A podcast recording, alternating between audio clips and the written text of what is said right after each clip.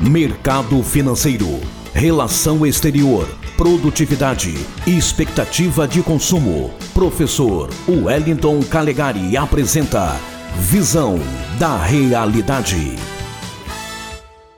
Boa tarde, ouvintes da Rádio Cultura, boa tarde, Espírito Santo. Aqui quem fala é o Wellington Calegari e poucas pessoas estão prestando atenção num fato que é a volta da corrida espacial. Isso mesmo, meus amigos a velha disputa pelo controle do espaço sideral, outrora uma disputa típica da Guerra Fria entre os Estados Unidos e a União Soviética, que parecia ter sido coisa do passado, parecia ter acabado desde o fim da União Soviética, né?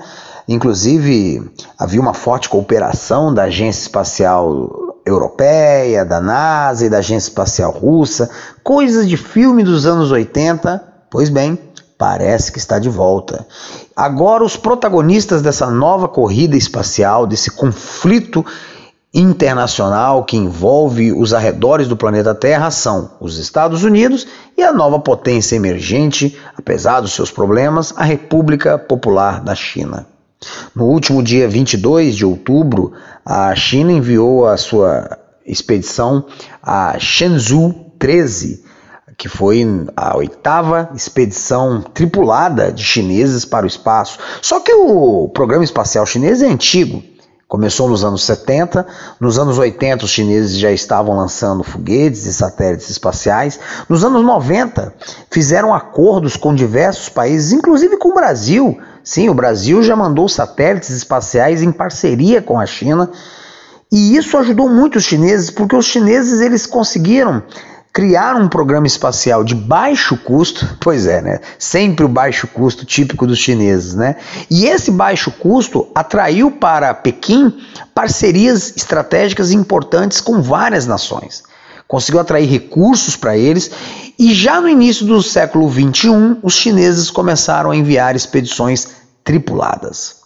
Agora, o programa, o projeto, o plano da China é a criação de uma estação espacial internacional chinesa, isso mesmo. Eles querem até o final de 2022 terem uma estação espacial da China, porém aberta ao mundo.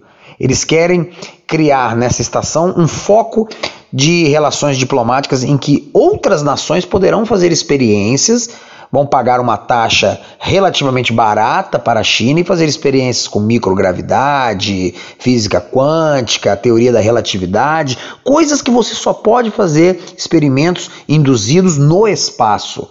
Com isso, a China pretende matar dois coelhos com uma cajadada só. De um lado, ganhar mais dinheiro com um setor que amealha cada vez mais recursos de nações e empresas mundo afora, o da pesquisa científica focada no espaço.